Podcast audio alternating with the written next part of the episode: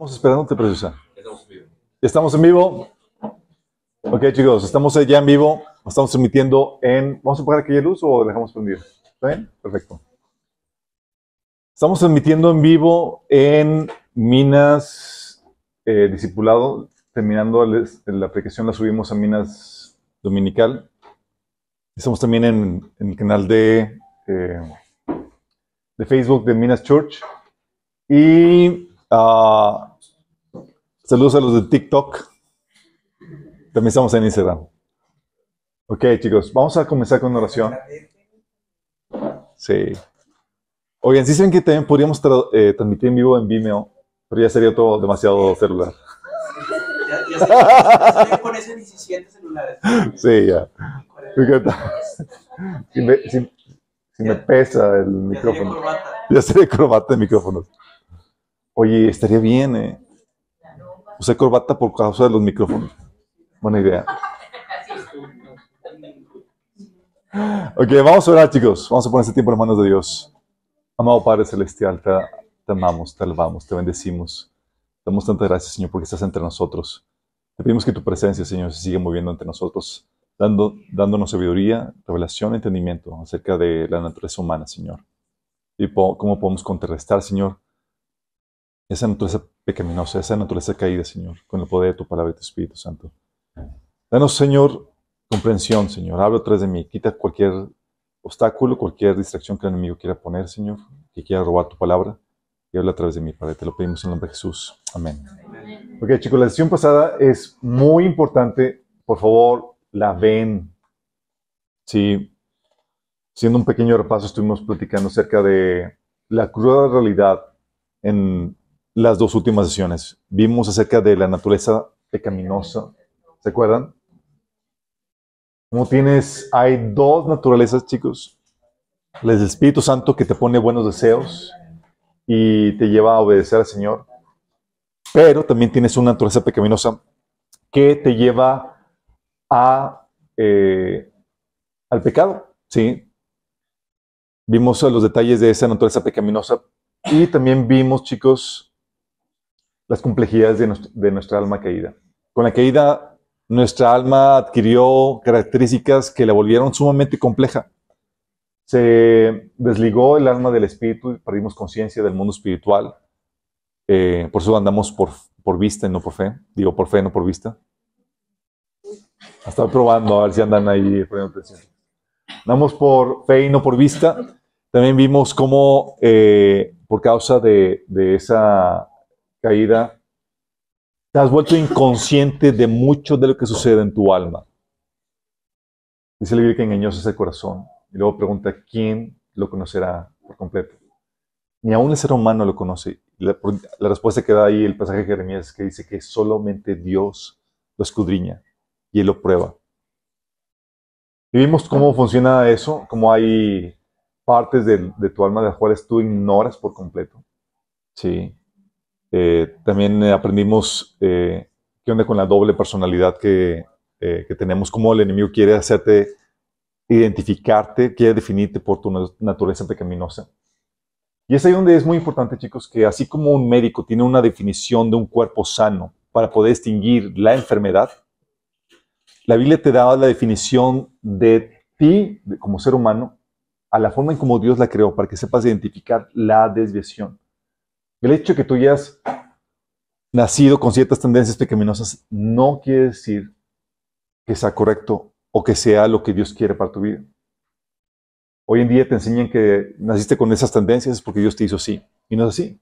La, la gente, mucha gente, nace enferma, chicos, físicamente. Y sabemos que está enferma físicamente porque tenemos la definición clara de un cuerpo físico sano.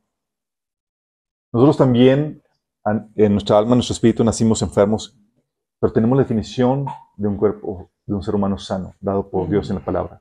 Y eso nos ayuda a identificar todo aquello que va contrario a, esa, a ese estado sano y nos pone en camino para poder contrarrestar cualquier desviación.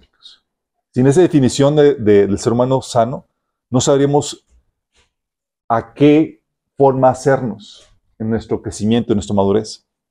Pero también eso te lleva a, quitarte las excusas que tienes acerca de que, ah, pues ya sí, Dios me hizo. O si soy orgulloso. O así soy de, de amargado. No, no, no, no. Si tienes eso, estás en un estatus de enfermedad que hay que corregir. ¿Vamos?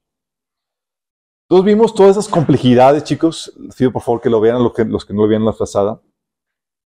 Y como conclusión, chicos, es que el ser humano cayó en un estado severo de imperfección. Severo, chicos. Tú piensas que eres santo y demás, y vimos cuando vimos la naturaleza pecaminosa que eso te lleva, eso sucede porque típicamente te mides por estándares humanos y no al estándar de Dios.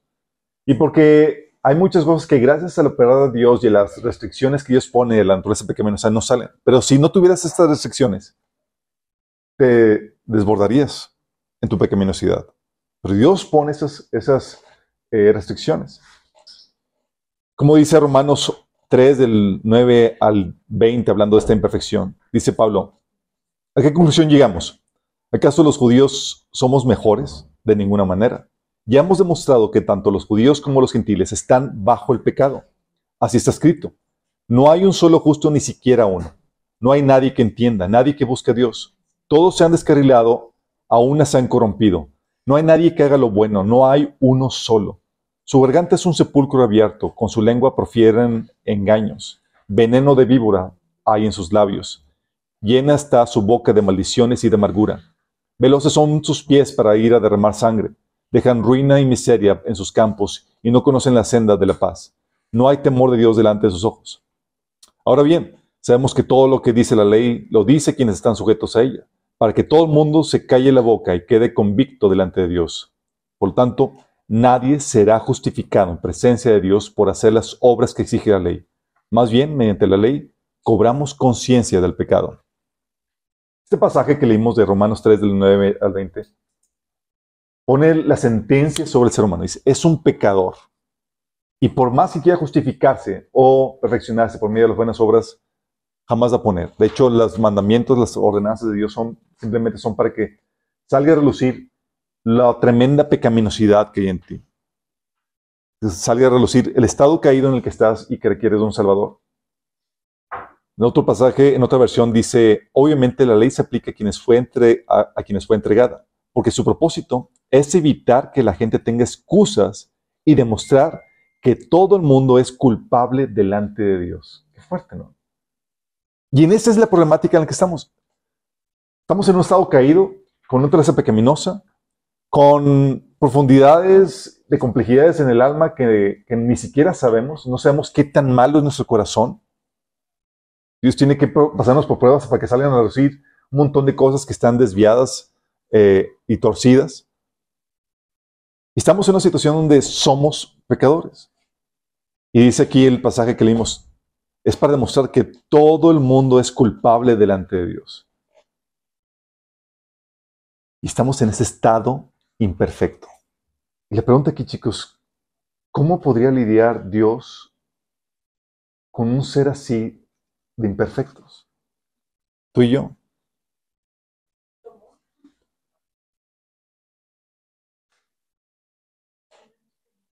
El ser humano, chicos, en su precaria situación, le dio a Dios una excelente oportunidad para mostrar su glorioso amor. En ese estado imperfecto, chicos, resultó ser la excelente oportunidad para que Dios pudiera manifestar lo glorioso de su amor, chicos. Pero tienes que entender esto, no es algo sencillo, así como que, ah, voy yo a amar a, este ser caído. No, porque Dios es fuego consumidor y no tolera el pecado en su presencia. Dice Hebreos 12, 29, nuestro Dios es fuego consumidor. Jeremías 30, 21 dice, ¿quién arriesgaría su vida para acercarse a mí? De hecho, dice 1 Timoteo 6, 16 que Él vive en la luz inaccesible, a quien nadie ha visto ni puede ver. Por eso decía también cuando te acuerdas que Moisés le, pidió a, Dios que le permitiera ver su rostro.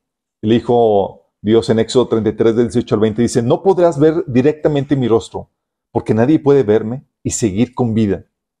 Qué fuerte. ¿Por qué? Porque en nuestro estado caído, si te presentas delante de Dios, tendría que emitir justicia y juicio inmediatamente, chicos. Y tendré que fulminarte, darte lo que mereces. Por eso, chicos, en su misericordia se alejó del ser humano. Eso lo vimos cuando vimos el tema del templo. Su presencia se ha manifestado distante y limitada por misericordia, chicos. Por misericordia. Por eso tuvo que alejarse del ser humano. Cada uno de, dice, por eso dice Apocalipsis 4:11, hablando de Dios el Padre, dice, cada uno de los cuatro seres vivientes tenía seis alas y estaba lleno de ojos por fuera y por dentro. Día y noche no cesaban decir, Santo, Santo, Santo es el Señor Dios Todopoderoso, el que era, el que es y el que qué. El que ha de venir. ¿Cómo que qué ha de venir? Pues ¿cuándo se fue? En la caída, chicos. Y va a volver a venir a vivir con el ser humano, como dice la Biblia en Apocalipsis 21.3. Que Él va a ser morada de nueva cuenta con el ser humano. Dios el Padre. Y está hablando aquí de Dios el Padre, chicos. Sí. Por eso se tuvo que instaurar el templo, chicos. El templo se convirtió en el lugar donde, podría, donde se podría retener, concentrar y mantener la presencia de Dios sin peligro para el ser humano. ¿Te acuerdas? La presencia de Dios es peligrosa y se tenía que mantener resguardada porque si se trataba inapropiadamente la presencia de Dios, tú querías fulminado. De hecho, también por eso los sacerdotes y demás tenían campanitas y demás para saber que estaban vivos cuando hacían su trabajo en el adentro. Sí. Decía Éxodo 25:8, haz que los israelitas me construyan un santuario para que yo habite en medio de ellos. Es como cómo atraemos la presencia de Dios que trae bendición, que trae eh, bienestar al, al ser humano sin que ocasione la muerte del ser humano imperfecto. La solución era el templo, chicos un lugar donde Dios eh, iba a poder estar ahí en medio del pueblo de Israel con las medidas necesarias para que el hombre no muriera en el trato con la presencia de Dios. Por eso la manifestación parcial de la presencia ha avanzado conforme avanza la redención, chicos. Vimos en el Antiguo Testamento la presencia de Dios limitada, parcialmente en el templo, como leímos. Obviamente con algunas apariciones de Jesús previas a su encarnación, como cuando vemos con Abraham, que dice en Génesis 12, 7, que apareció Jehová a Abraham y le dijo, a tu ascendencia daré esta tierra. Y edificó ahí un altar a Jehová, a quien le había, quien le había aparecido. ¿Quién se le apareció? Era Jesús antes de, ser, de su encarnación. Se le apareció a Abraham, se le apareció a Jacob, se le apareció a los padres de Sansón, se le apareció a Moisés, se le apareció a este Josué. Y era, era Jesús. Eh, de hecho, dice la Biblia en Juan 1.18 que a Dios nadie lo ha visto nunca el unigénito, que es Dios y que vive en unión íntima con el Padre, nos lo ha dado a conocer. Él es. Entonces ha sido la manifestación de la tercera persona de la, de la, segunda persona de la Trinidad, pero la presencia de Dios, Dios el Padre, aún sigue velada, chicos. Sí. Lo que tenemos, vemos a Jesús y en Él vemos al Padre, obviamente pero aún sigue una parte de Dios siendo velada por causa de, la pecaminosidad del, del, ser humano. Entonces vemos en el Antiguo Testamento la presencia de Dios en el templo, algunas apariciones de Jesús y también algunas manifestaciones del Espíritu Santo cuando venía sobre las personas, de forma parcial, para llenarlas, para llevar a cabo un cometido, pero no para vivir dentro de ellas de forma permanente. Luego vemos la presencia de Dios después del templo en la encarnación con Jesucristo. Dice Juan 1 del 16, eh, versículo 1, 14 al 18, dice, en el principio ya existía el verbo y el verbo estaba con Dios y el verbo era Dios. Versículo 14, y el verbo se hizo hombre y habitó entre nosotros y hemos contemplado su gloria, la gloria que corresponde al Hijo unigénito del Padre lleno de gracia y de verdad. Dice que de su plenitud todos hemos recibido gracia sobre gracia, pues la ley fue dada por medio de Moisés, mientras que la gracia y la verdad nos ha nos han llegado por medio de Jesucristo. A Dios nadie lo ha visto nunca. El unigénito, que, el Hijo unigénito, que es Dios y que vive en unión íntima con el Padre, nos lo ha dado a conocer. Aquí vemos a Dios mismo encarnado y dándose a conocer, chicos, a nuestra vida. Por eso cuando Felipe le dijo, en Juan 14, del 8 al, al 10, Señor, dijo Felipe, muéstranos al Padre y con eso nos basta. Pero Felipe, tanto tiempo llevo ya entre ustedes y todavía no me conoces. El que me ha visto a mí ha visto al Padre. ¿Cómo puedes decirme, muéstranos al Padre? ¿Acaso no crees que yo estoy en el Padre y el Padre está en mí? Las palabras que yo les comunico no las hablo como cosa mía, sino que es el Padre que está en mí el que realiza sus obras. Y es que tú ves, eh, veías en Jesús la esencia del Padre, conocías su naturaleza, su carácter, cómo es. Pues Jesús estaba haciendo un reflejo del Padre. En ese sentido, si veías a Jesús, veías al Padre, pero ver directamente al Padre físicamente, eso solo es posible en un estado de perfección que solamente se obtiene al completarse nuestra redención, chicos. ¿Vamos? Todos vemos la, presencia de Dios manifestada en, la persona de Jesús, viviendo entre nosotros. Y luego, cuando consumó la redención por el ser humano, vino la presencia del Espíritu en el ser humano para vivir dentro eh, del ser humano. Por eso cuando resucitó Jesús, en Juan 20, del 19 al 23, dice que al atardecer de aquel primer día de la semana, estando reunidos los discípulos a puerta cerrada por temor a los judíos, Entró Jesús y poniéndose en medio de ellos, los saludó. Acto seguido sopló sobre ellos y les dijo, reciban del Espíritu Santo. Inmediatamente, restaurando la presencia de Dios en el ser humano, ya una vez que la redención se fue efectuada. Por eso dice la Biblia que en 1 Pedro 2.5 que ustedes son las vivas, las piedras vivas en las cuales Dios edifica su templo espiritual. Y 1 Corintios 13 dice, dice que no se dan cuenta de que ustedes son ustedes juntos son el templo de Dios y que es el Espíritu de Dios el que vive en ustedes? Porque somos el templo ya. Dios ha restaurado eso. Pero la presencia del Padre se va a restaurar, chicos, cuando ya se haya eliminado por completo toda rebelión y todo pecado. Por eso dice en Apocalipsis 21, del versículo 2 al 4. Vi además la ciudad santa, la nueva Jerusalén que bajaba del cielo procedente de Dios, preparada como una novia hermosamente vestida para su prometido. Oyó una potente voz que provenía del trono y decía, aquí entre los seres humanos está la morada de Dios. Él acampará en medio de ellos y ellos serán su pueblo. Dios mismo estará con ellos y será su Dios.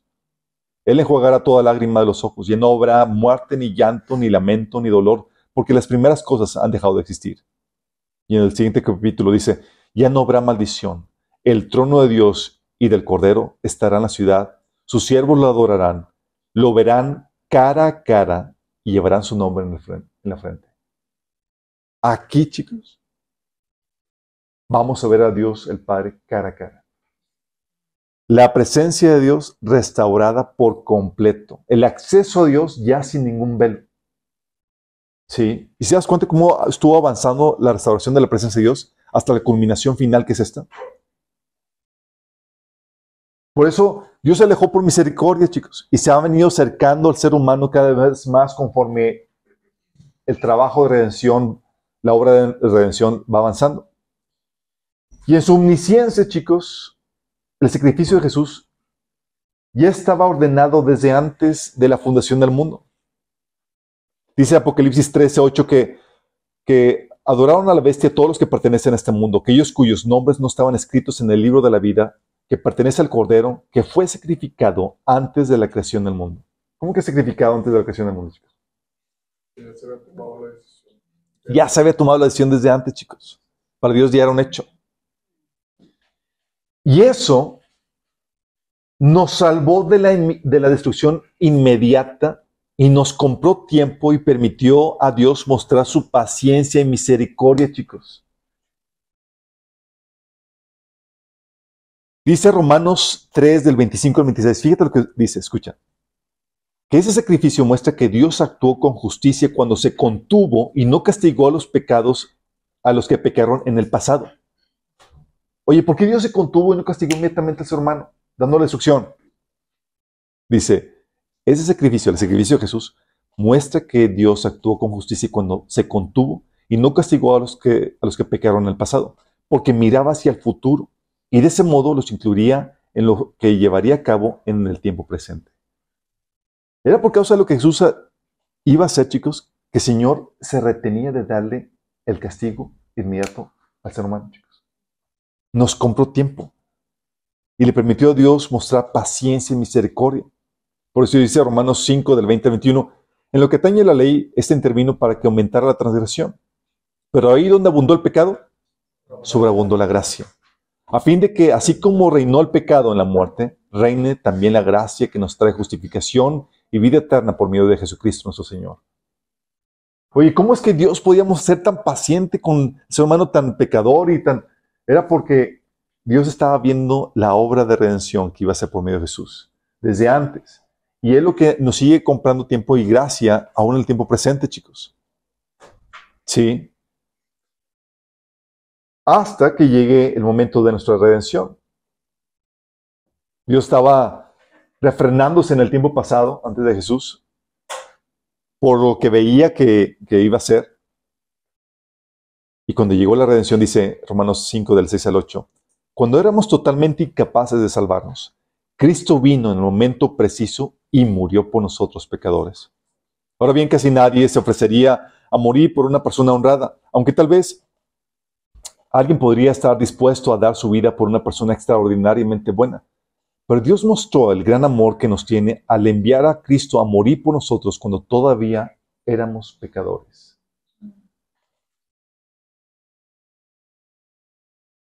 Es que yo quiero que entiendas esto, chicos. La redención no fue para los ángeles, fue para el ser humano. Dice la Biblia en Romanos, digo en Hebreos 2 del 14 al 17. Debido a que los hijos de Dios son seres humanos, hechos de carne y sangre, el Hijo también se hizo carne y sangre. Pues solo como ser humano podía morir y solo mediante la muerte podía quebrantar el poder del diablo, quien tenía el poder sobre la muerte. Únicamente de esa manera el Hijo podía libertar a todos los que vivían esclavizados por temor a la muerte.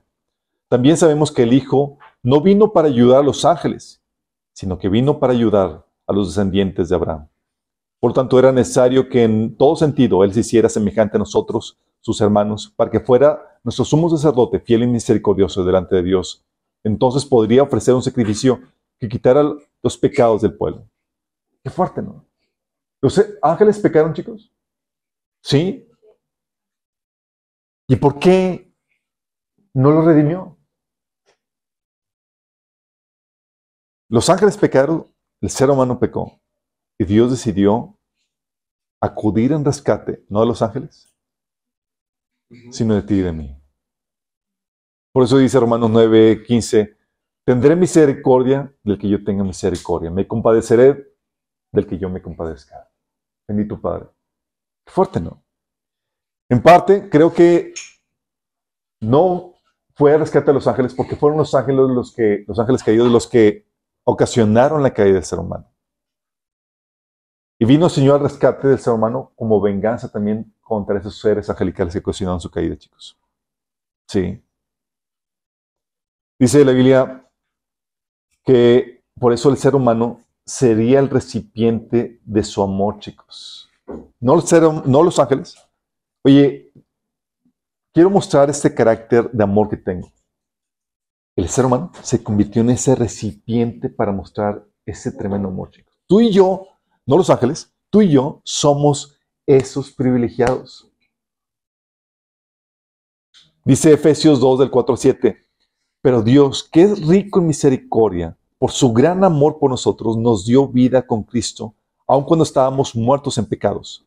Por gracia ustedes han sido salvados, y en unión con Cristo Jesús, Dios nos resucitó y nos hizo sentar con Él en las regiones celestiales, para mostrar en los tiempos venideros la incomparable riqueza de su gracia, que por su bondad derramó sobre nosotros en Cristo Jesús. Él dice, es para presumir, chicos, para mostrar en los tiempos venideros la incomparable riqueza de su gracia, es decir, de su amor.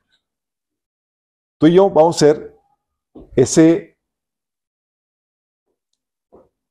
ese recompensa o ese, eh, se ese trofeo delante de Dios donde muestra la gloria, la, gloria, la tremenda gloria de su amor, chicos.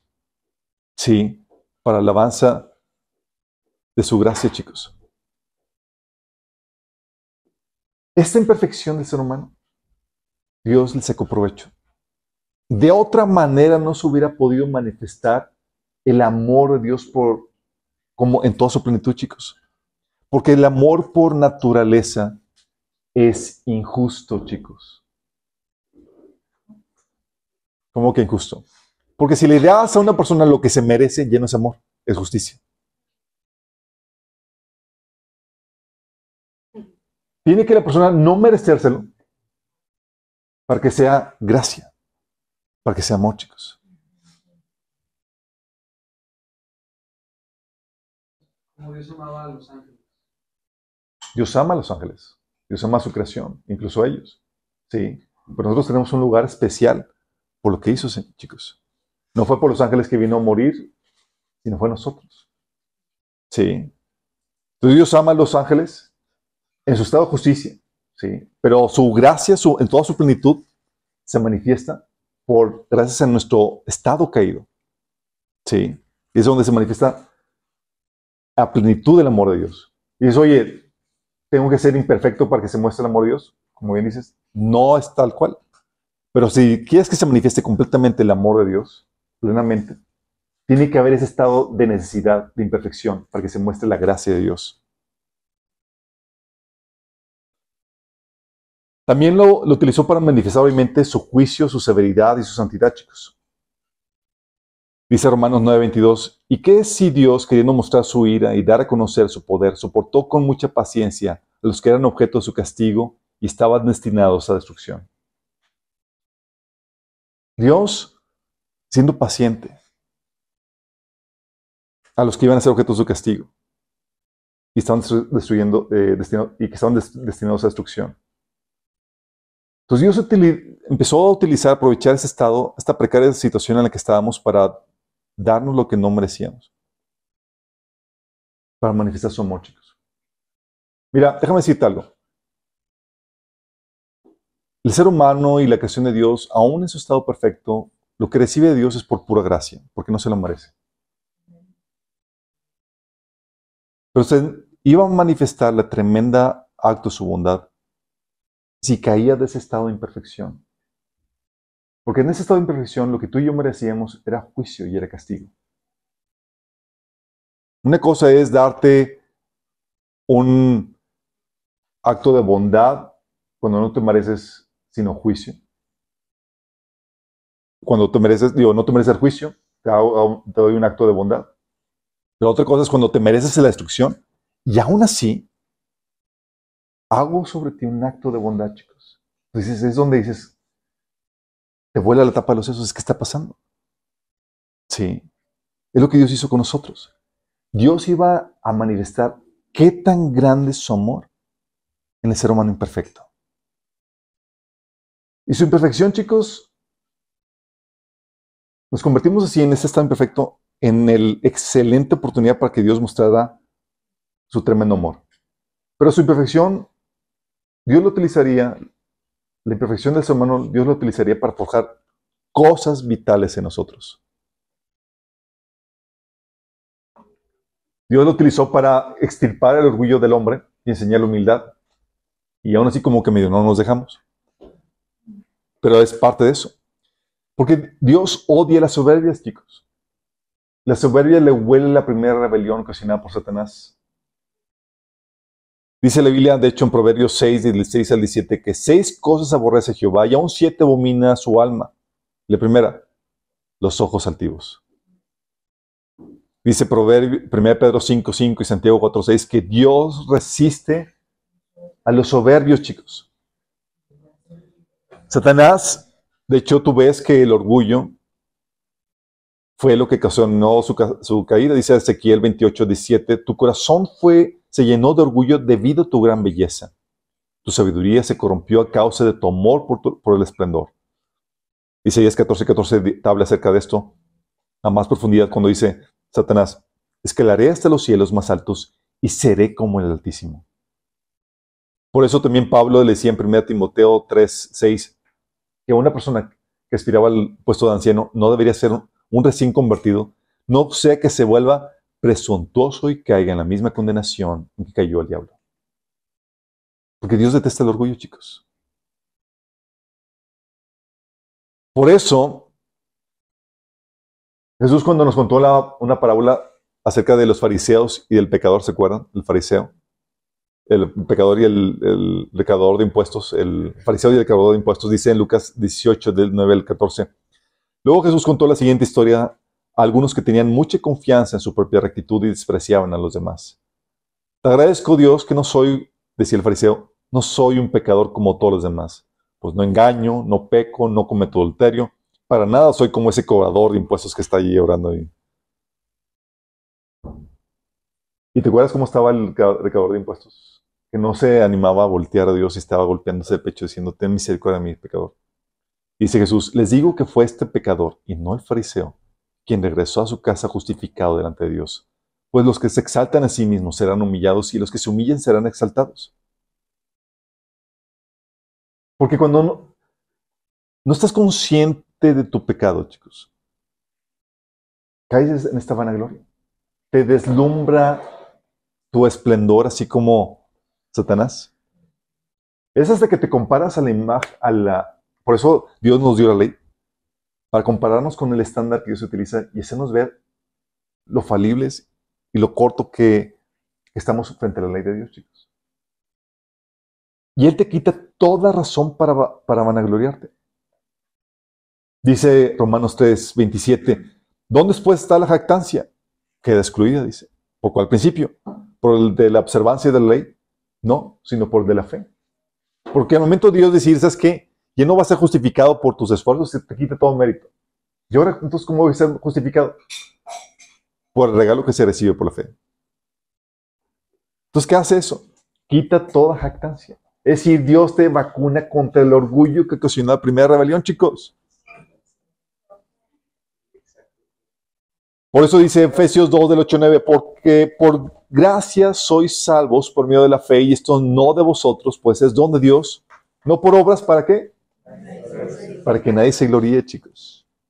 Dios vacuna, en tu estado caído, Dios derramando su gracia sobre ti, su salvación, para vacunarte contra el orgullo, contra la vanagloria. Tu estado caído te vacuna contra tu orgullo, contra el orgullo y te enseña humildad. Porque tú estás en la misma situación, chicos, que el resto de los pecadores. Tal vez no te han hundido, pero en la misma situación. Dice, por ejemplo, aún el liderazgo eh, espiritual, en, que, hablando del- sacerdote en Hebreos 5, del 2 al 3, dice que el sacerdote puede tratar con paciencia a los ignorantes y extraviados, ya que él mismo está sujeto a las debilidades humanas. Por tal, por tal razón se ve obligado a ofrecer sacrificios por sus propios pecados, como también por los del pueblo. Tiene que ser que paciente con los ignorantes y extraviados. ¿Por qué? Porque está sujeto a las mismas debilidades humanas. Por eso, como tiene las mismas debilidades, el Señor te reviste, cuando comprendes esto, de humildad. Cuando comprendes esto y no se te olvida. Eso te lleva a corregir con humildad a tu prójimo. No como si fueras una persona perfecta que no tiene las mismas debilidades. Gálatas 6.1 dice, hermanos, si alguno fuere sorprendido en alguna falta, vosotros que sois espirituales, restauradle con espíritu de mansedumbre, considerándote a ti mismo, no sea que tú también seas tentado. O sea, no llegues con tu hermano en un plan soberbio como si tú fueras exento, sino como con mansedumbre, con humildad, chicos. Te enseña a no verte mejor que, eh, eh, que los demás. Y esto implica un grado de madurez. Filipenses 2.3 dice que no hagan nada por egoísmo o vanidad, más bien con humildad consideren a los demás como superiores a ustedes mismos. Porque chicos, el proceso de, de madurez te lleva a una mayor comprensión en cuanto a tu pecado, en cuanto a cuán malo es tu pecado y qué tan malo eres sin Dios. Conforme tú vas creciendo en madurez, te debes estar cayendo en el 20 de esto.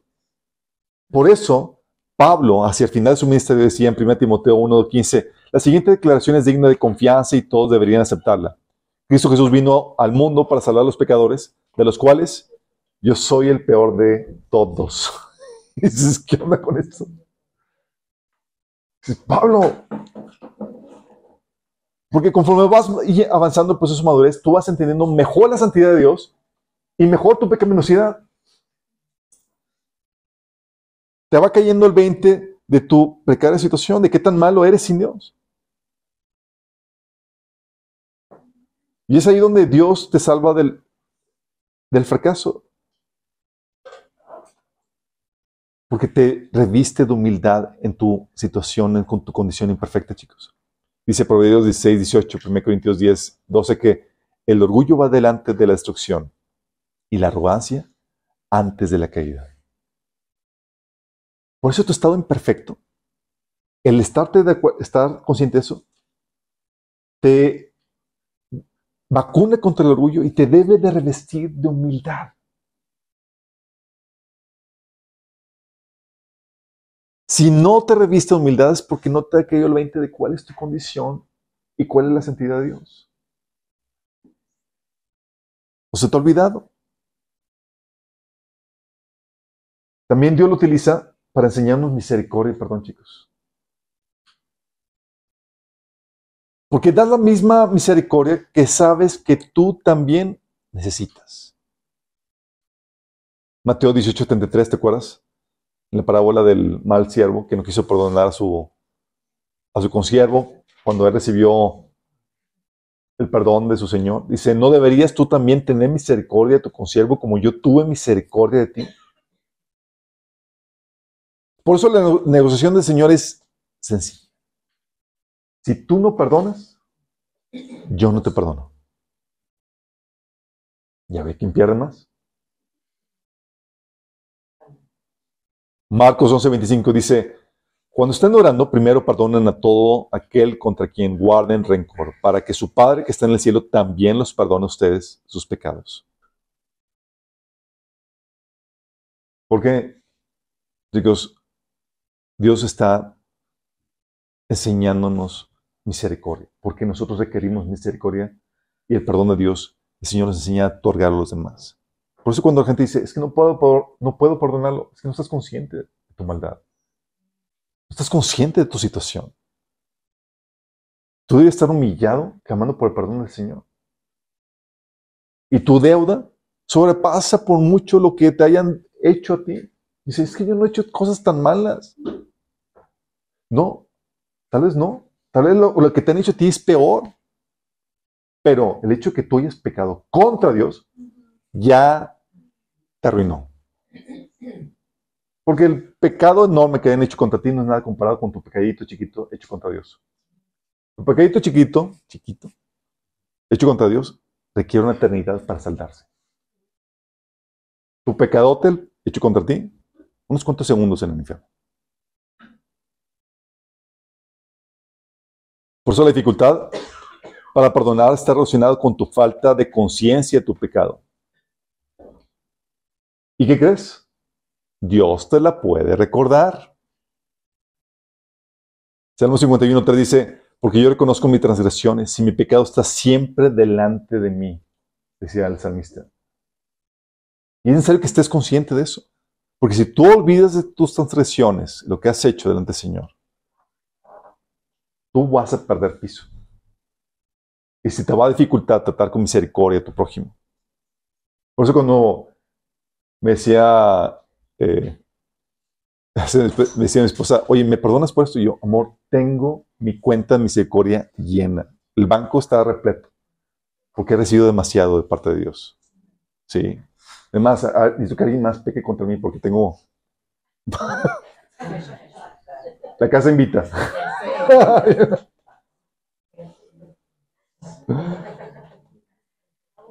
Digo, es una expresión jugando, pero a lo que vamos, chicos, es que así debemos de tener, chicos. Tenemos saldo lleno. Sí, porque la gracia que recibimos de Dios así enorme y ella llenó tu cuenta. No hay como que te, ah, ya me quedé sin saldo para perdonar.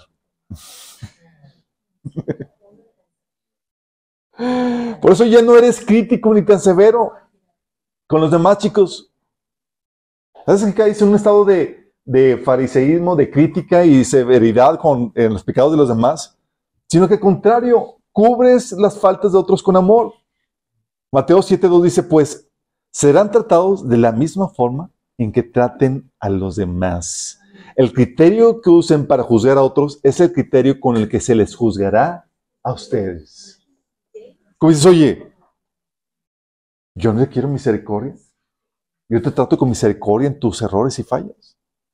Sí, no te voy a tratar sin misericordia, ni voy a ser parco en mis juicios ni demás, sino estoy consciente que en eso que tú pecaste, en ese caída y demás, yo puedo estar igual o peor. Y si estoy firme nada más por la pura misericordia de Dios.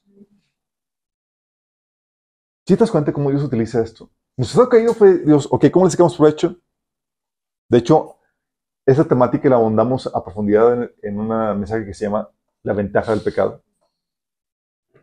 Entonces, ¿cómo que la ventaja del pecado? Sí, Dios le saca provecho a todos, chicos. Y esto no es excepción. Dios quería enseñarte, inyectarte una dosis de humildad y de misericordia hacia el prójimo. Y si recibiste el perdón de Dios, recibiste esa inyección. Debes demostrarlo. Si no lo recibiste, no lo vas a mostrar.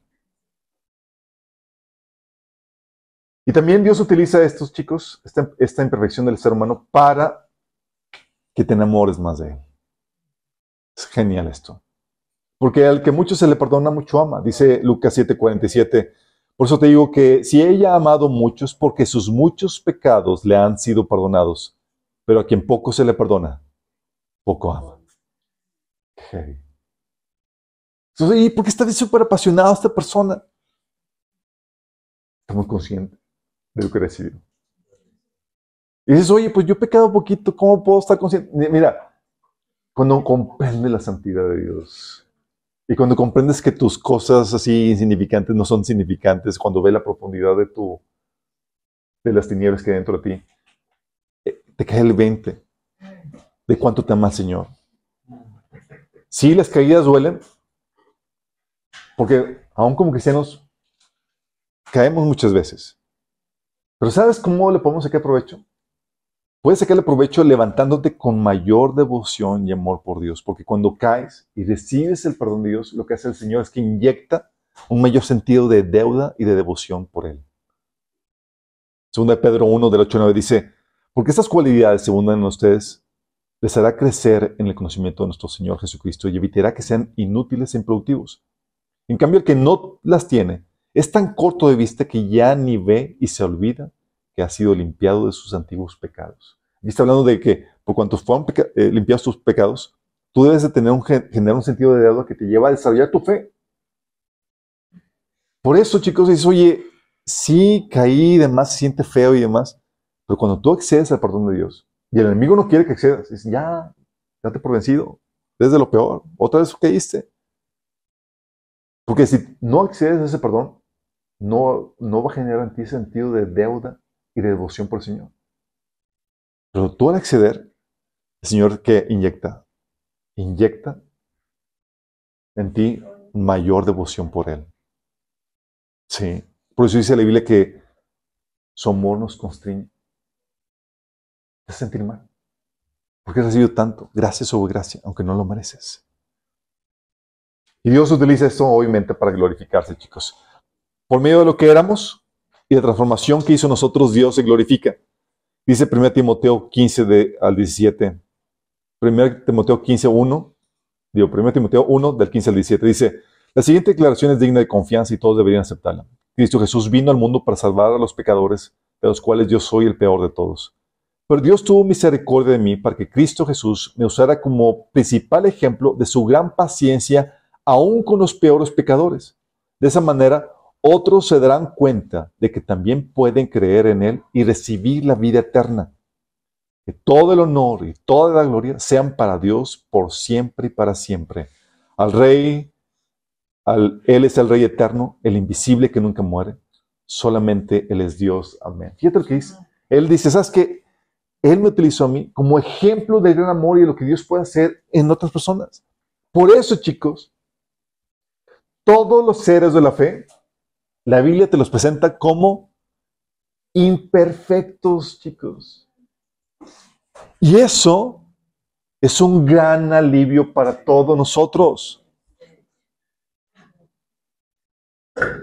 Sí, no eran, no eran personas entregadas al pecado, pero sí tenían fallas y fallas muy graves. Fallas de las cuales tú dirías, yo no lo pondría jamás en el ministerio.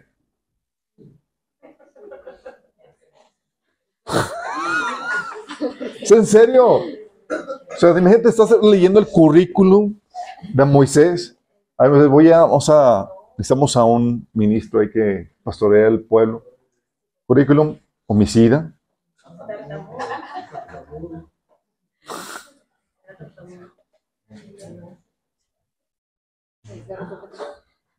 Mira, aún el intachable Job, ¿te acuerdas cuando Dios lo presumió ante los ángeles?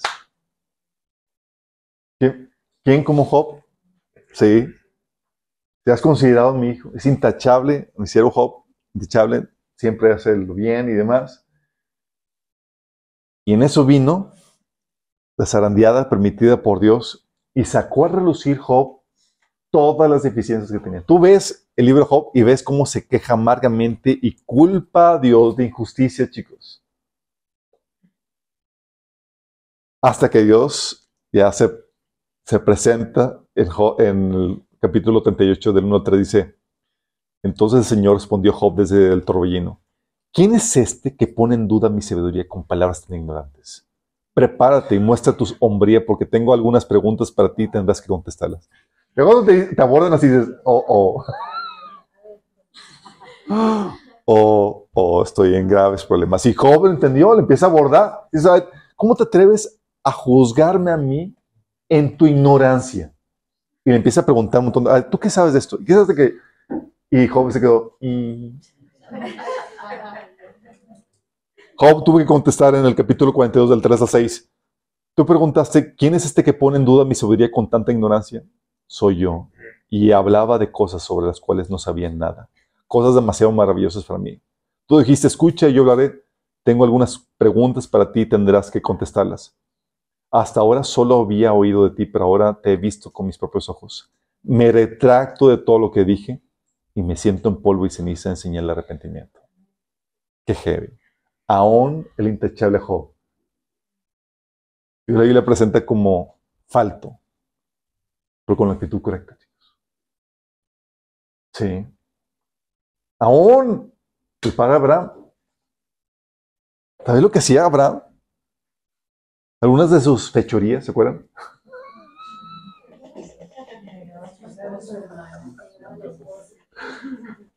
Dices, oye, si tú fueras mujer, no te gustaría estar casado con Abraham.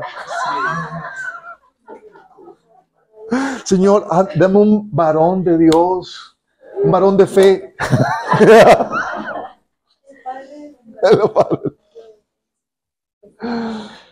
Él llegaba con su esposa y le decía, Génesis 12, del 2 al 3, seguro de que cuando te ven los egipcios dirán, es su esposa. Entonces a mí me matarán pero a ti te dejarán con vida. Por favor, di que eres mi hermana para que gracias a ti me vaya bien y me dejen con vida.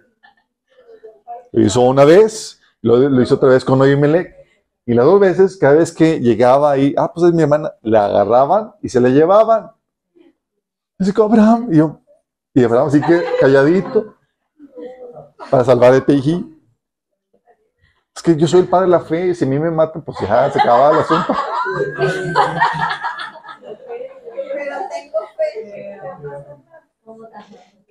Qué heavy, ¿no? Dices, eso no haces, el hombre está puesto para la defensa de la mujer, no, no para que envíe a la mujer como, como, como escudo. En su defensa era su medio hermano, sí. Pero estamos viendo que estaba actuando de forma engañosa ahí. Y aún, chicos, ¿te acuerdas cuando Dios lo consideró la fe como justicia? Si has leído lo que sigue, en el versículo que sigue, cómo de repente Abraham empieza a cabildear en su fe. Dice Génesis 5, dio 15 del 6 al 8, dice, y Abraham creyó al Señor y el Señor le consideró justo debido a su fe. Entonces el Señor le dijo, yo soy el Señor que te sacó de Ur de los calderos para darte esa tierra como posesión. Versículo 8. Pero Abraham respondió, oh Señor soberano, ¿cómo puedo estar seguro de que realmente voy a poseerla? Es como, Abraham, estamos empezando también. Ya no me sales con esto. Te habla de una fe, sí, imperfecta. De un ser humano imperfecto, a veces con sus dudas. Y luchaba contra ellas. Y Dios lo consideró. Aún en sus cabildeos, chicos. En Génesis 16, del 1 3 también ves cuando ya se cansaron de esperar y aceptó la famosa propuesta de su amada esposa. Y hoy, pues el Señor nos está ayudando, me ha hecho estéril, no viene el hijo prometido, toma mi sierva. Y ella me dijo, ¿seguro? Y Génesis 16, del 1 3 dice, Sara y la esposa de Abraham no le, habían, no le había dado hijos, pero como tenía una esclava egipcia llamada Agar, Sarai le dijo a Abraham, el Señor me ha hecho estéril, por tanto ve y acuéstate con mi esclava Agar, tal vez por medio de ella podré tener hijos. Y Abraham aceptó la propuesta que le hizo a Sarai. Ya sabemos todas las consecuencias desastrosas que vino por no haber sabido esperar al Señor. Tienes, por ejemplo, a Israel, chicos. Israel, ¿cómo era? Un estafador, un tranza. Esaú, ¿te acuerdas cuando le robó la bendición? En Génesis 26, 27, 36 dice, con razón su nombre es Jacob, exclamó Esaú, porque ahora ya me ha engañado dos veces. Primero tomó mis derechos de hijo mayor y ahora me robó la bendición. Qué heavy. Y luego se le devolvió, chicos, ¿te acuerdan? Con su suegro. Con su suegro y con sus hijos. Que lo engañaron. Todo el que el hombre sembrará, eso también cosechará. Heavy. José, chicos. ¿Se acuerdan su actitud de orgullo y su inmadurez? Oye, si ves que tus hermanos te tienen mala, te, te tienen mala leche, chicos, todavía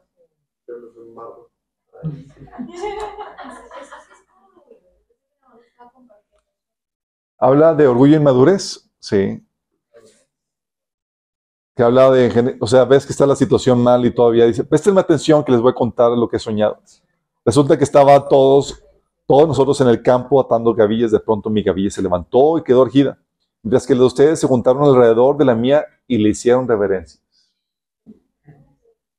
Pues tenía, no sé, fíjate, tenía los sueños y aparte era el hijo predilecto de su padre. Entonces, obviamente, eso te lleva a generar algo de orgullo que no era de sorprenderse.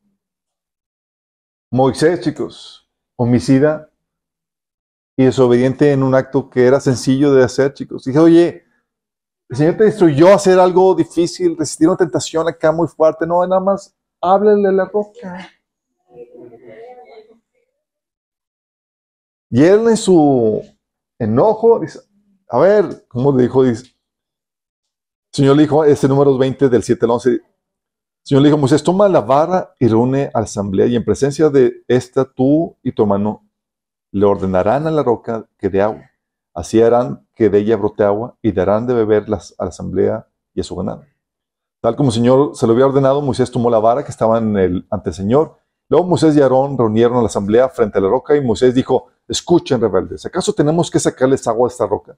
Dicho esto, levantó la mano y dos veces golpeó la roca con la vara y brotó agua en abundancia, de la cual bebieron la asamblea y su ganado. El Señor le dijo a Moisés y Aarón, por no haber confiado en mí ni haber reconocido mi santidad en presencia de, los israelitas, no serán ustedes los que lleven esta comunidad a la presencia que, a la tierra que les he dado. Qué fuerte. Qué fuerte. Oye, ¿por qué todo detalle del Señor con hablar y golpear. Acuérdate que Dios estaba arma, Dios arma, chicos, historias que tienen una simbología que Dios quería dar.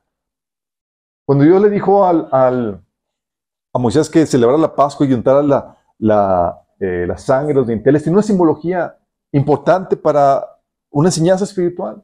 Igual aquí, chicos, la primera vez yo le había dicho a Moisés, golpea la roca. ¿Por qué? Porque la roca es simboliza a Cristo, golpeado una vez para nuestra redención. La segunda no viene para sacrificio.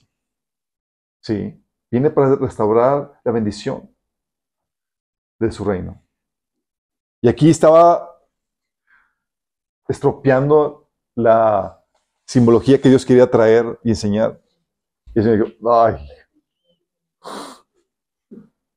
Y obviamente, pues sabes que Moisés mató a un egipcio en Éxodo 2 del 11 al, al 12.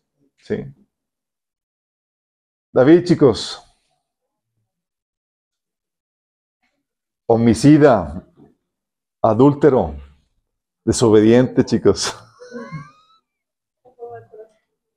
Pero todavía con el corazón conforme al de Dios. Qué heavy. Adulteró con Betsabé, ya saben la historia, 1 Samuel 11:4. Luego, para cubrir su fechoría, manda matar a Urias con la espada de los amonitas, 2 Samuel 11:15. Y eso vino a traer tremendas consecuencias a su familia. Pero no solamente hubo esa situación, hubo otras, como la del censo indebido. ¿Te acuerdas? Hizo un censo con la motivación de su vanagloria, de forma indebida, porque cuando se hacía el censo, tenían que pagar una, un impuesto al templo, al cual no lo hizo David. En su ignorancia lo hizo con la mala motivación y, con un mal procedimiento. Entonces dice en 2 Samuel 24, todo el remordió a David la conciencia por haber realizado este censo militar. y le dijo al Señor, he cometido un pecado muy grande. He actuado como un necio. Yo te ruego, Señor, que perdones la maldad de tu siervo. Por la mañana, antes de que David se levantara, la palabra del Señor vino al profeta Gad, vidente de David, y le dio este mensaje. Ve a decirle a David, así dice el Señor, te doy a escoger entre esos tres castigos. Dime cuál de ellos quieres que te imponga. Híjole. Fíjate que Dios te va a escoger castigos. Entonces Gad fue a ver a David, le preguntó, ¿qué prefieres? ¿Que vengan tres años de hambre en el país o que tus enemigos te persigan durante tres meses y tengas que huir de ellos? ¿O que el país sufra tres días de peste? Piénsalo bien y dime que debo responderle al que me ha enviado. Y David escogió la peste.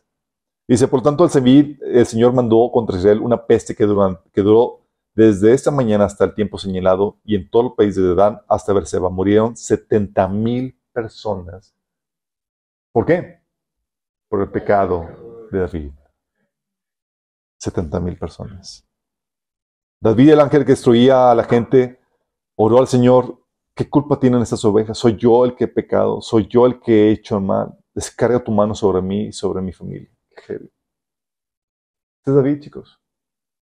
Sí, no era una persona dada al pecado.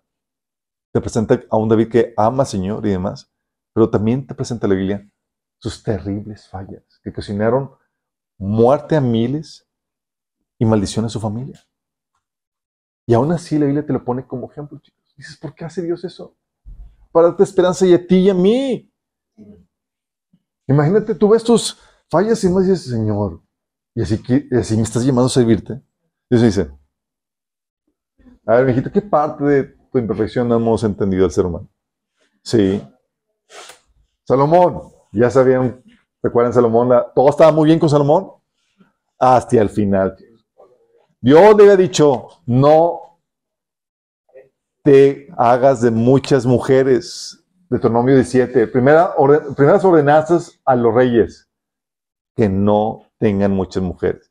Y pues Salomón, así como que, pues, ¿qué tanto es, qué tanto es mucho? Definamos.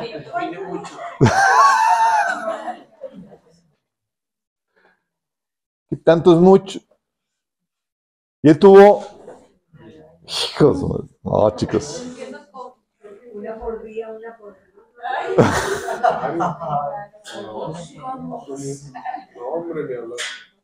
Números 1, 11 del 1 al 11 dice, Ahora bien, además de casarse con la hija del faraón, el rey Salomón tuvo amoríos con muchas mujeres moabitas, amonitas, edomitas, idonitas, hititas. Ita, me caes bien, vale.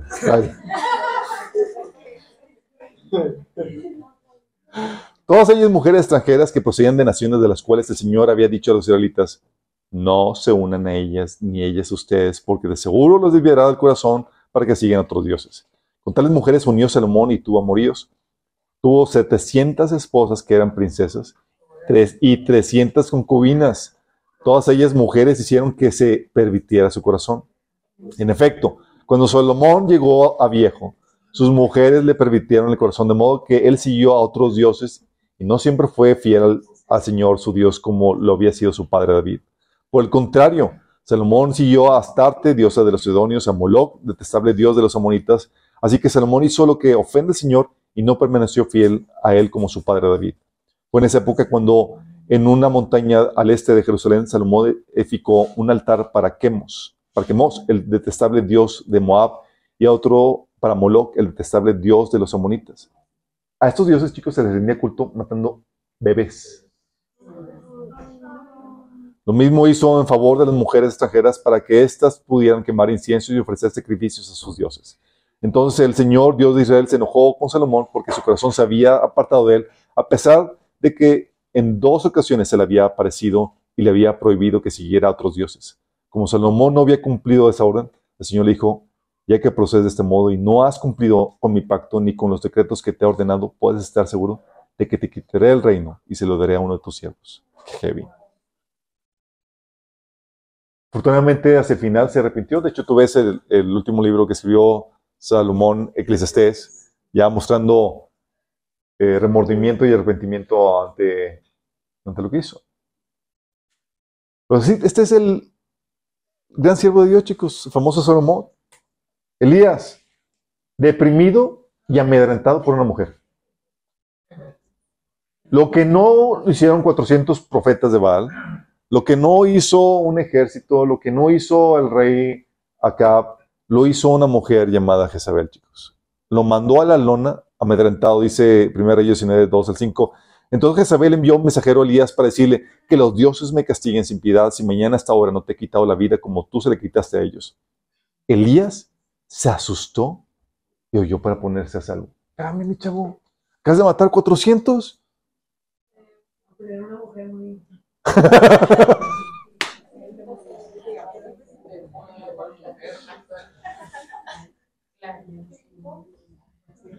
Y se y caminó todo un día por el desierto, llegó a un, a un- donde había un arbusto y se sentó a su sombra con ganas de morir. Estoy harto, Señor, protestó. Quítame la vida, pues no soy mejor que mis antepasados. Qué depre. Todo por una mujer que lo amenazó, chicos. Qué. Dice, este es el gran Elías. Ajá. Jeremías. El gran profeta, chicos. Tratando de resistir la voz de Dios para dejar de profetizar. ¿Te acuerdas? Jeremías 20 del 7 al 9 dice, me sedujiste, Señor, y yo me dejé seducir. Fuiste más fuerte que yo y me venciste. Todo el mundo se burla de mí y se ríen de mí todo el tiempo. Cada vez que hablo es para gritar violencia, violencia. Por eso la palabra del Señor no deja de ser para mí un oprobio y una burla. Si digo, no me acordaré más de Él ni hablaré más en su nombre, entonces su palabra en mi interior se vuelve un fuego ardiente que me cala hasta los huesos. He hecho todo lo posible por contenerla, pero ya no puedo más. Qué heavy. Estaba, ah, ya no voy a hablar. Y hoy no voy a profetizar.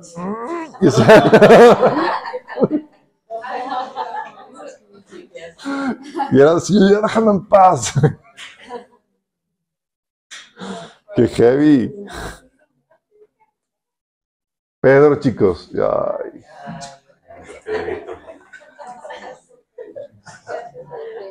El gran apóstol, chicos.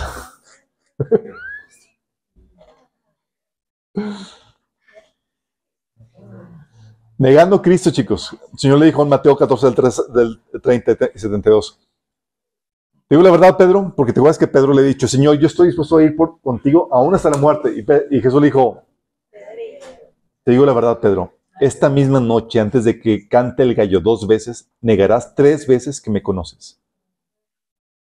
Y se cumplió tal cual. Al instante un gallo cantó por segunda vez. Pedro se acordó de lo que Jesús le había dicho. Antes de que cante el gallo por segunda vez, me negarás tres veces. Y se echó a llorar. Gracias a Dios tuvo la actitud correcta. Se arrepintió, chicos. Sí. Y aún discriminando gente. ¿Te imaginas a Pedro así elitista, así como que, ay, no me voy a contar contigo porque eres, eres, circuncida, eres incircunciso? ¿Te imaginas Pedro así? Así le hizo.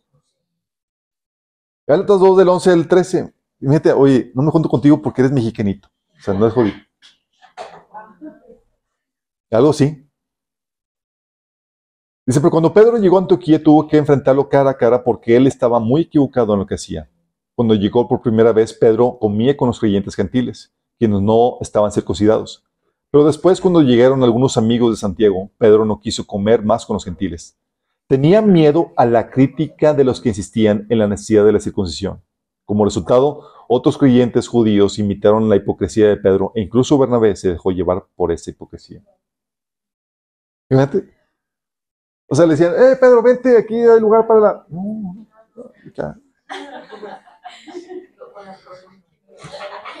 Pedro, te trajimos taquitos de trompo. Yo.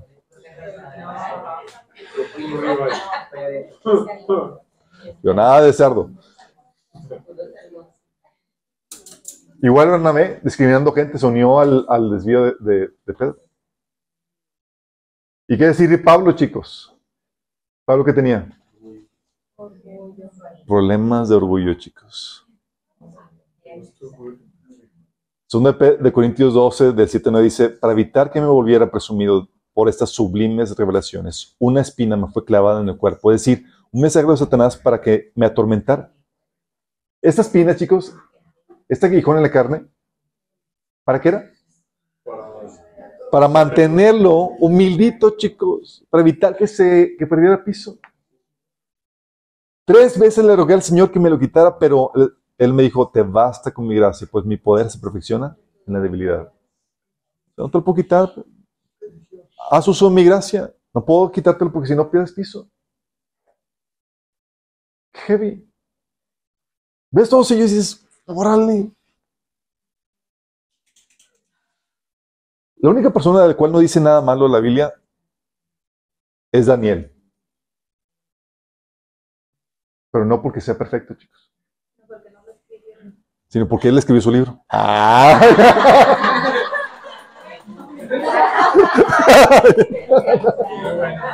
No, no, pero... No, pero... Muy bien de. Moisés que dice que. Sí, de hecho. Pero no, no, no, no fue por eso, chicos. No, Daniel no se habla nada mal de él, pero eso, no significa que no sea sin pecado, chicos. Sí. Porque habla del grado de integridad a la que una persona puede llegar, pero no la perfección que el Señor demanda. Sí. Porque, déjame aclararte esto, Dios no espera perfección, pero sí madurez y humildad. No perfecto, pero sí maduro. Hay un grado de madurez que se espera para el liderazgo en la iglesia, chicos. En Hebreos 5, del 11 al 14, se reclama esta madurez a gente que llevaba ya un buen de años, chicos. Decía el autor, no me gustaría decir, nos gustaría decir mucho más sobre ese tema, pero es difícil de explicar, sobre todo porque ustedes son torpes espiritualmente y tal parece que no escuchan. Hace tanto que son creyentes que ya deberían estar enseñando a otros. En cambio, necesitan que alguien vuelva a enseñarles las cosas básicas de la palabra de Dios. Son como niños pequeños que necesitan leche y no pueden comer alimento sólido. Pues el que se alimenta de leche sigue siendo bebé y no sabe cómo hacer lo correcto. El alimento sólido es para los que son maduros, a los que a fuerza de práctica están capacitados para distinguir entre lo bueno y lo malo. Fíjate, no estaba demandando perfección, pero sí madurez, chicos. 1 Corintios 3, del 1 al 3, también Pablo les reclama a la iglesia de Corintios de que no pudo tratarlos como maduros, sino como niños espirituales. Esto es madurez, chicos, no perfección. Pablo me decía con respecto a la perfección en Filipenses 3:12. Dice, no es que ya lo haya conseguido todo o que ya sea perfecto. Sin embargo, sigo adelante esperando alcanzar aquello por el cual Cristo Jesús me alcanzó a mí. ¿Qué tanta perfección puedes alcanzar? No hay límite, chicos. En la gracia de Dios, en su palabra, tú puedes seguir creciendo hasta llegar así casi casi la par de la de Jesús. Pero no a la perfección, en el sentido de que no sin tener alguna, eh, algo más que corregir. Porque dice primera, digo, primera Juan 1.8 que si afirmamos que no tenemos pecado, nos engañamos a nosotros mismos y no tenemos la verdad. Por eso hay un grado de madurez que se espera. Y menciona Pablo este tipo de madurez, empieza a dar características de gente madura cuando habla la descripción de los líderes. Dice, o de los siervos de Dios, dice en 2 Timoteo 2 del 24 al 26, y un siervo del Señor no debe andar peleando, más bien debe ser amable con todos, capaz de enseñar y no propenso a irritarse. Así humildemente debe corregir a los adversarios con la esperanza de que Dios les conceda el arrepentimiento para conocer la verdad. Fíjate cómo está hablando de características de madurez. Es una persona bondadosa, humilde, que no se irrite con facilidad. Es cierto, en la Biblia vas a encontrarte la, que la palabra perfección, que te dice que Jesús, por ejemplo, que sean perfectos como mi Padre es perfecto.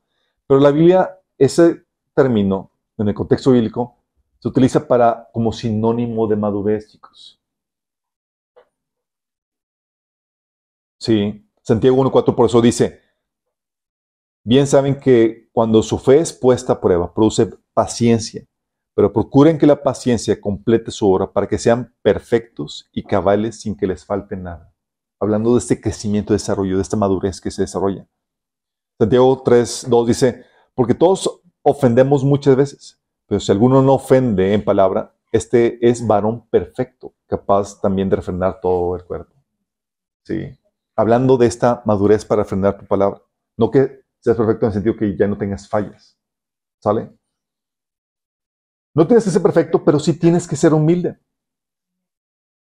Mira, si te proteges tras la fachada de perfección, vas a ser desechado por Dios.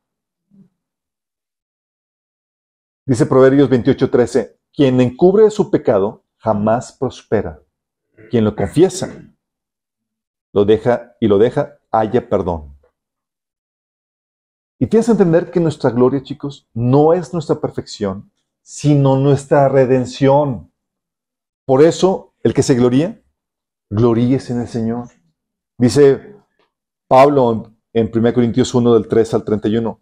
Pero gracias a Él, ustedes están unidos a Cristo Jesús, quien Dios ha hecho nuestra sabiduría, es decir, nuestra justificación, santificación y redención, para que, como está escrito, si alguien ha de gloriarse, que se gloríe en el Señor.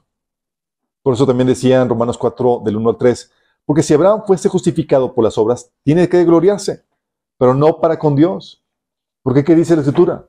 Creyó Abraham a Dios y le fue contado por justicia. El Señor no espera perfección, chicos, espera madurez.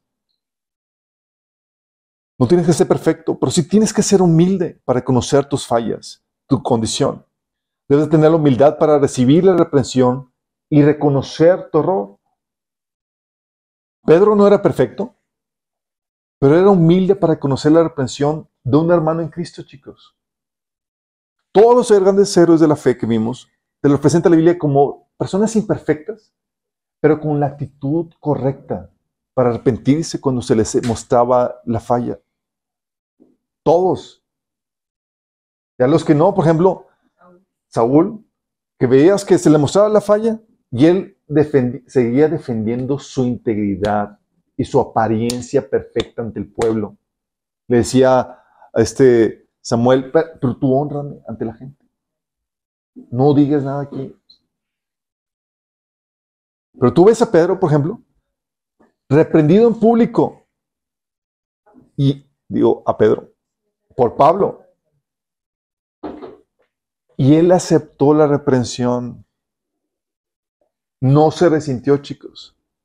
Por eso cuando ves ahí que habíamos leído que se apartó de, los que de los de, eh, de, los incircuncisos, cuando llegaron los de la circuncisión, dice Pablo en, en Galatas 2, 14, cuando vi que ellos no seguían la verdad del mensaje del Evangelio, le dije a Pedro, delante de todos los demás, imagínate eso, delante de todos los demás, que te reprendan a ti público.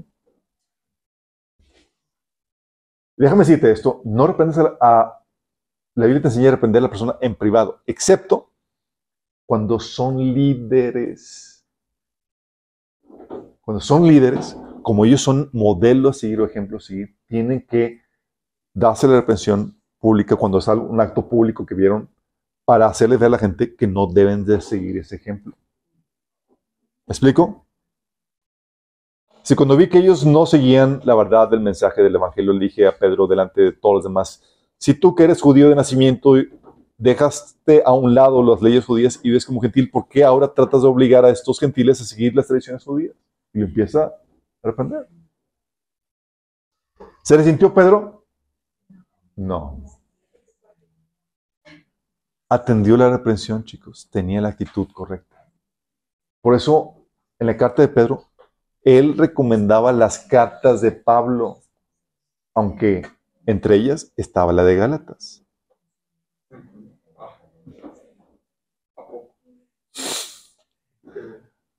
Porque él era una persona humilde, chicos. Sabía reconocer la reprensión. Y lo que Dios quiere. Dios no está esperando tu perfección, que defiendas tu apariencia de perfecto. Dios quiere que tengas la humildad suficiente para reconocer, reconocer tu caída, tu error, cuando éste suceda. A Dios no le interesa que seas perfecto, le interesa que seas humilde. David, por ejemplo, tampoco era perfecto, pero era humilde para reconocer la reprensión de un siervo de Dios. ¿Te acuerdas? Le presenta a Natán, llega Natán a reprenderlo y dice, tú eres ese hombre, así dice el Señor, Dios de Israel, yo te ungí como rey sobre Israel y te libré del poder de Saúl. Te di el palacio de tu amo y puse a sus mujeres en tus brazos. También te permití gobernar a Israel y a Judá. Y por si esto hubiera sido poco, te habría dado mucho más. ¿Por qué entonces despreciaste la palabra del Señor haciendo lo que le desagrada? Asesinaste a Urias elitita para apoderarte de su esposa. Lo mataste con la espada de los amonitas. Por eso la espada jamás se apartará de tu familia, pues me despreciaste al tomar la esposa de Urias elitita para hacerla tu mujer. ¿Cómo fue la respuesta de, David? Versículo 13. He pecado contra el Señor, reconoció David ante Natán. Inmediatamente, chicos, sin poner ninguna barrera, sin poner ninguna excusa, su respuesta inmediata, he pecado contra el Señor. Y luego el Señor dice, el Señor ha perdonado ya tu pecado y no morirás. ¿Por qué? Dios espera que tengan la humildad. Somos seres imperfectos y tenemos que reconocer nuestras fallas.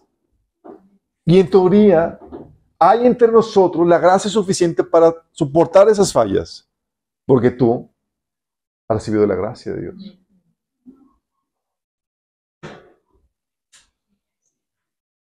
Obviamente, chicos, no hay peor cosa que la, imperfección de ser humano combinado con orgullo, chicos combinado con orgullo. Es un ser imperfecto, luego todavía orgulloso. Dando la apariencia de perfección.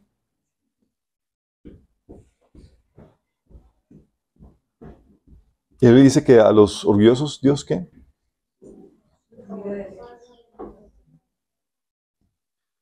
Obviamente, chicos, esta imperfección lamentablemente produce resultados mixtos cuando sirves al Señor. Ve los héroes de la fe y dices, oye, son, sí, no están entregados al pecado, pero tienen fallas y fallas muy tremendas y eso te da un aliento a ti para apuntarte porque el Señor te llama a ti como siervo y quiere que le sirvas. Y dices, ok, Señor, me animas. ves a Pedro, ves a Salomón, ves a David y dices, ok, va. Pero tienes que ser consciente que esta imperfección produce resultados mixtos, chicos. Ves, por ejemplo, al excelente gobierno de David que trajo justicia y demás, y las rachas de mortandad por su desobediencia. Es awesome. Sí. Sí, tienes excelentes resultados, maravillosos, una gran obra de Dios, un gran mover que los siervos de Dios hoy en día pueden desatar, chicos, pero con el frijolito negro o el arroz negro. ¿Cómo dices? Arroz, frijol. Con el arroz, el arroz, es el arroz, sí, claro. arroz con frijol.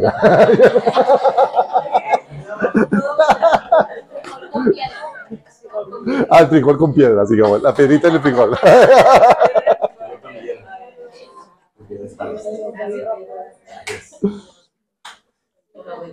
Todo muy bien, la obra de Dios, bien mover, pero el arrocito negro o la piedra en el frijol. Ve esa gente salva por este ministerio, por un ministerio, pero al mismo tiempo herida por el mismo ministerio. Ve esa gente restaurada por un ministerio de los hijos de Dios, al mismo tiempo oprimida por ese mismo ministerio. fuerte. ¿Por qué, chicos? Ah, por esa imperfección. Pero eso Dios lo utiliza. ¿Ves? Por eso también siervo de Dios que desatan el mover de Dios en las áreas en las que la verdad de Dios ha penetrado quitando la oscuridad en sus vidas. Pero, pero, al mismo tiempo, usados por Satanás en las áreas en las que todavía reina la mentira o la ignorancia. ¿Qué tienes el resultado mixto? Por porque estamos en la era de la imperfección. Como Pedro. Mateo capítulo 16, tú ves a Pedro inspirado diciendo, tú eres el Cristo, el Hijo de Dios. Y Jesús dijo, Pedro, no te lo reveló carne y sangre, sino el Padre Celestial. Y unos versículos después, Pedro inspirado por el mismo Satanás. Le dice Jesús, apártate de mí, Satanás. Entonces, ¿cómo? Porque estamos en la área de la imperfección, chicos. Por eso hay gente, dicen, no somos perfectos. Yo tampoco soy perfecto. Es, en algún momento te voy a herir. No se trata de sí o sí no, sino cuándo. Y si vas a tener la madurez para lidiar con eso.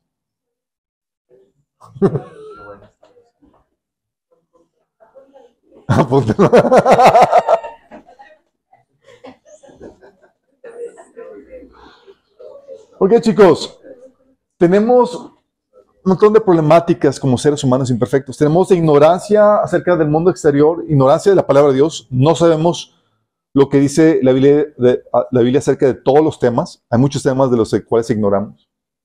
Por ejemplo, yo por ignorar el tema de las finanzas me metí, me encharqué hasta... Y se me ocurrió estudiarlo después de...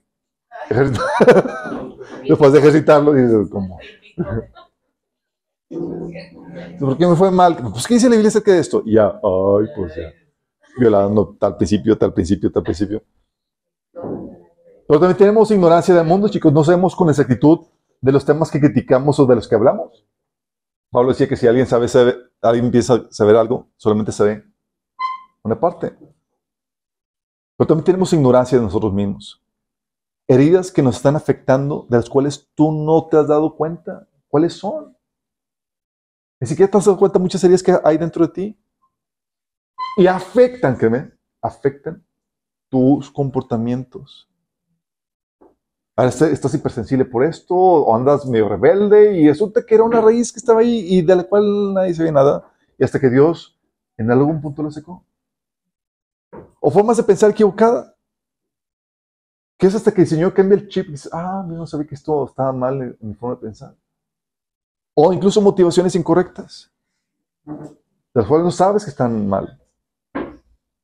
O debilidades, chicos, con las que siempre vas a estar luchando o con las que solo vas a, vamos a mantener cierto grado de control, como Pablo con el orgullo que Dios tenía que darle, ayudarle, porque si, y hasta el final, el, el aguijón en la carne, porque si no, y era una debilidad constante de Pablo, por eso tenía que el Señor ayudarle con eso. Y por eso, chicos, es como, somos como ese carro medio descompuesto, le, no le prende el foquito, o le falla un poquito el parabrisas, o, pero funcional lleva a cabo el cometido. No es perfecto, pero jala. Te mueve. Y Dios decide, chicos, usar este carro imperfecto que somos nosotros, con detallitos. Así como que, ah, chin, cada mañana amanece con la llanta desinflada. Y Dios tiene que venir a. sí. O está lloviendo y chin, el parabrisas no funciona, pero. Oh. Recuerdo mi mamá tenía, mi papá le había dado un carro a mi mamá que no le funcionó para parabrisas. Y cuando llovía tenía que estar secando el brazo. No me cante, no me cante.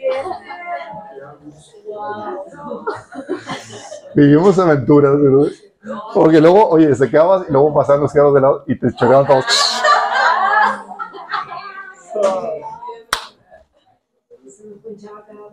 Oye, pero lo utilizábamos, chicos. Sí. Nos llevaba a todas partes, así como. y a tal punto de tan mal estaba el carro que mi mamá ya lo sentía tan mal que dijo, ya, hay que llevarlo al taller. Y insistiéndole a mi, a mi papá, dice, ok, ya lleva. Lo llevó, lo agarra la persona del taller y se mete al taller y las cuatro llantas se le salen. ¿Es en serio? Sí.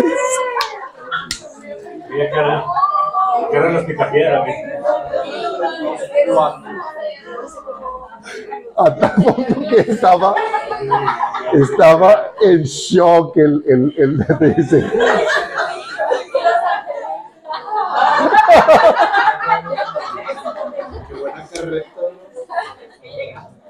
Chicos, pero se lo platico porque a veces sí estamos nosotros, chicos.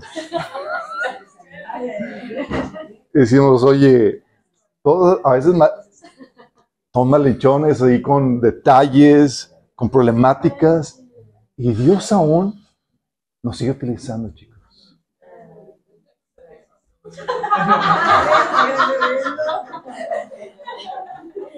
Dios aún nos sigue utilizando. Y Dios utiliza los defectos, uno para forjarnos, para forjarnos. Dice la Biblia que el hierro con hierro se forja. Digo, el hierro con hierro se forja y el hombre con el trato con el hombre.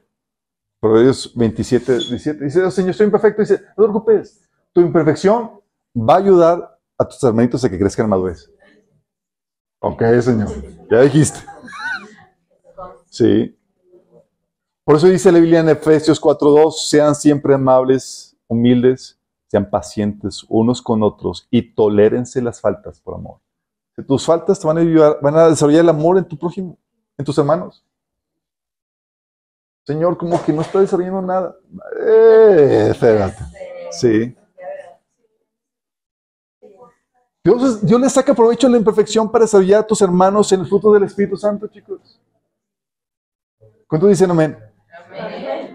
Hay gente que dice, "No, es que este hermano me, o sea, me, es difícil y demás, y tú no te das cuenta lo que tú eres para con otros también. ¿Sí? En mayor o menor grado. La idea es que seamos en menor grado, chicos, y cada vez menos. ¿Sí? Pero déjame decirte, esta imperfección Dios la cubre, chicos. ¿Sabes? Tú ves el libro de números y tú ves a Israel cabezón tras cabezón, rebeldía tras rebeldía. Tú ves en el capítulo 11 la queja por la falta de carne, sabes que están llorando ahí de, de sus, de sus carpas. Tú ves en el capítulo 14 la rebelión por el mal reporte de los espías que no, el Señor vi- vino a traernos a morir al desierto, vamos a regresarnos a Egipto y, y el, lo que ocasionó que, que el juicio de Dios viniera castigándoles a que murieran 40 años en el desierto. Ves en el capítulo 16 la rebelión contra Coré, Datán y Abirán. Ves en el capítulo 20 la queja y rebelión de Israel por la falta de agua. Y en medio de eso, cuando Balaam quería maldecir a Israel, ¿sabes qué palabra Dios le daba para, a Balaam para Israel? Dice, una de, voy a leerles dos de las tres o cuatro profecías que le dijo. Dijo, Balaam le mandó llamar desde Aram al rey de Moab, me trajo con las coli- de, de las colinas de Oriente. Ven, me dijo, maldíceme Jacob, ven y anuncia la ruina de Israel. Pero ¿cómo puedo maldecir a quienes Dios no ha maldecido? ¿Cómo puedo condenar a quienes el Señor no ha condenado? Yo leo esto y dice, si Balaam supiera todo lo que la trayectoria, pero no es Dios el que está hablando. Dice, desde las cimas de los precipicios los veo, los miro desde las colinas, veo un pueblo que vive aislado, apartado de las otras naciones. ¿Quién puede contar la descendencia de Jacob, tan numerosos como el polvo? ¿Quién puede contar siquiera una cuarta parte del pueblo de Israel? Permíteme morir con los justos, deja que mi vida acabe como la de ellos. Después de leer los primeros capítulos de Números, y luego leer esto, dices, "Ah, ¿estamos hablando del mismo pueblo, Señor? Y luego todavía, Números 24, del 12 al 9 dice, entonces el Espíritu de Dios vino sobre él y le dio este- el siguiente mensaje. Este es el mensaje de Balaam, hijo de Beor, el mensaje del hombre cuyos ojos ven con claridad, el mensaje del que oye las palabras de Dios, del que ve una visión que proviene del Todopoderoso y se inclina con los ojos abiertos. Qué hermosas son tus carpas, oh Jacob. Qué bellos son tus hogares, oh Israel. Tú ves esto y dices, ¿qué estabas viendo, Señor, que nosotros no estábamos viendo? Y así Dios te ve a ti con toda tu imperfección. Te dices, wow, qué hermoso. Y tú, Señor, ¿really? Señor, acabo de, hice algunas cosas que te- no te gustaron y, y- el Señor, fascinado de amor por ti. Dice, qué hermosos son tus carpas, oh Jacob, qué bellos son tus hogares, oh Israel. Se extienden ante mí como arboledas de palmeras con jardines por la ribera. Son como altos árboles plantados por el Señor, como cedros junto a las aguas. Agua fluirá de sus cántaros, su descendencia tendrá todo lo que necesite. Su rey será más grande que Agag y su reino será exaltado.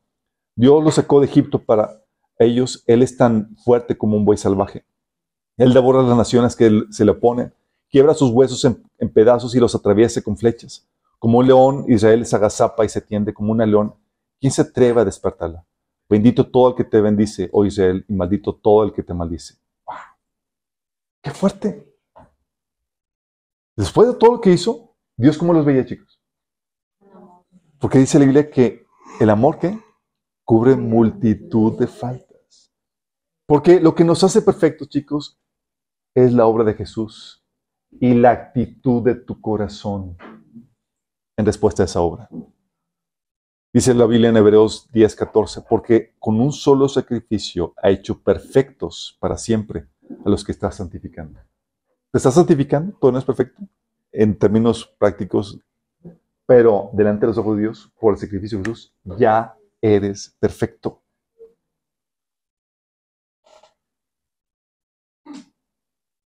Por la obra, Señor, y tu respuesta correcta con la actitud de tu corazón. Por eso Abraham creyó al Señor y el Señor le consideró justo debido a su fe. Dios, chicos, ve más allá de la naturaleza pecaminosa hasta la esencia de nuestra voluntad. Él sabe que si hay una disposición para creerle y amarlo, el sacrificio de Jesús se hace efectivo en tu vida. Y te vuelves perfecto ante sus ojos, aunque tengas todas tus fallas. Y así lo hacen, y así debemos cubrir nosotros los pecados de los demás, chicos. 1 Pedro 4.8 dice, sobre todo ámense los unos a otros profundamente, porque el amor cubre multitud de pecados. Y esto, chicos, en medio de esta imperfección, en medio de este resultado mixto, Dios se glorifica, porque deja ver claramente que Él es el operando y llevándolo. O sea, llegamos con algo medio malenchón por, por el pecado, la imperfección, y todavía lo utiliza. Todo Dios, Dios sana, salva, restaura. Dices, ¿nos está utilizando? Y Pablo dice, ahora tenemos esta luz que brilla en nuestro corazón, pero nosotros mismos somos como frágiles vasijas de barro que contienen este gran tesoro. Esto deja bien claro que nuestro gran poder proviene de Dios y no de nosotros mismos. somos como ese carrito malenchón, sí que fallas y demás, pero Dios hace maravillas por medio de ese carro. ¿Para qué? Para que se cuenta que la gloria no es del carro. No es porque, ah, fue un excelente carro el que está utilizando, no es porque es el excelente conductor el que está adentro. Es por lo que Dios hace, chicos. Es, dice Señor, pues aquí está, con todas mis fallas, pérdidas de tiempo, caídas, malas reacciones. Y dice, ah, aquí, ok, yo soy el que lo utilizo y hace cosas hermosas para bendición de, bendición a muchas personas más. Y así queda claro que es, es Dios, no nosotros. Dios le saca provecho a tu imperfección y Él se glorifica en medio de ella. Para Dios no es problema tu imperfección, chicos. Se va a acabar, es por tiempo limitado. ¿Sí? La idea es que tú seas perfectible, en el sentido que sigas avanzando tu santificación para que estés mejor usado. Pero va a haber fallas, va a haber errores, va a haber deficiencias que se van a mostrar de tiempo a tiempo, así como los héroes de la fe no estaban entregados al pecado, pues sí tienen fallas. Y eso no es para que te desanimes, es para inyectarte humildad, quitarte el orgullo, ponerte mayor pasión por Dios y para que Dios se glorifique de que a pesar de tus fallas, Dios hace la obra a través de ti, como lo hicieron con los héroes del pasado. Oramos. Amado Padre Celestial, gracias, bendito Padre. Porque en medio de nuestra caída, Señor, en nuestra, medio de nuestra precaria situación, tú has venido a nuestro rescate, Señor. Y utilizas la situación en la que estamos, Señor, para glorificarte, para enseñarnos amor, humildad, para quitar orgullo, Señor, en nuestra vida. Oh, amado Padre, que podamos ser conscientes, Señor, de esta imperfección como dice el salmista, Señor, que nuestro pecado siempre esté delante de nosotros. para que no nos envanezcamos, Señor. Para que la gracia y la misericordia que recibimos de ti por causa de nuestras faltas pueda fluir de nosotros a nuestro prójimo, Señor. Que podamos, Señor, estar conscientes de que no somos nosotros, Señor, sino eres tú nosotros haciendo la obra, Señor, a pesar de nuestras deficiencias. Ayúdanos, Señor, a creer, Señor, más que nosotros, en ti, en la obra que tú haces en nosotros, Señor. Te lo pedimos en nombre de Jesús. Amén. Amor, que es, no sé, no sé ahora, mi esposa va, va guiarnos en una, en una